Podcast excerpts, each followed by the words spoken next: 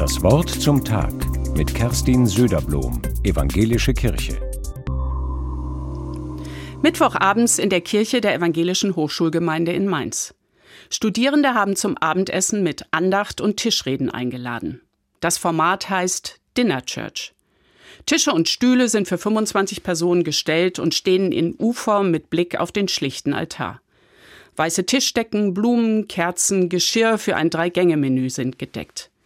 Studierende haben eingekauft und gekocht.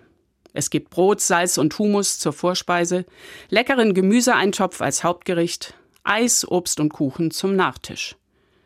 Tatsächlich kommen am Ende über 40 Leute und freuen sich, dass in kurzer Zeit noch zusätzliche Plätze geschaffen und eingedeckt werden. Auch das Essen reicht für alle.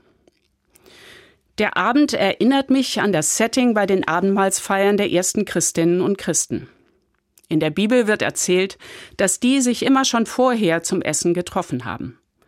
Alle haben etwas mitgebracht und beim Vorbereiten geholfen. Das Essen wurde liebevoll zubereitet, alle waren willkommen.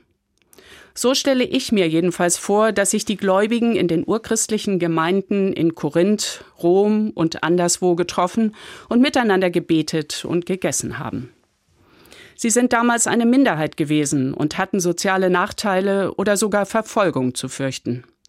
Umso wichtiger ist es für sie gewesen, dass sie sich gegenseitig unterstützt und aufeinander geachtet haben. Ihr Christsein hat sich im liebevollen Tun und in solidarischer Fürsorge gezeigt. Das gemeinsame Essen hat dabei eine wichtige Rolle gespielt. Heute ist es in den Hochschulgemeinden auch nicht viel anders. Gläubige Studierende, egal welcher Religion oder Konfession, sind eine Minderheit an der Universität und an den Hochschulen. Die wenigsten sprechen darüber in ihrem Uni-Alltag. Sie fürchten Unverständnis und Häme, wenn sich zeigt, dass sie noch etwas mit Religion und Kirche zu tun haben. Beim gemeinsamen Kochen und Essen erleben sie Gemeinschaft, Verständnis und gute Gespräche.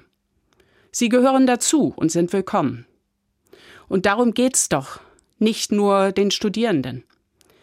Wer solche Erfahrungen macht, fühlt sich ermutigt und gestärkt, den eigenen Weg selbstbewusst weiterzugehen und auch den eigenen Glauben zu suchen und zu leben.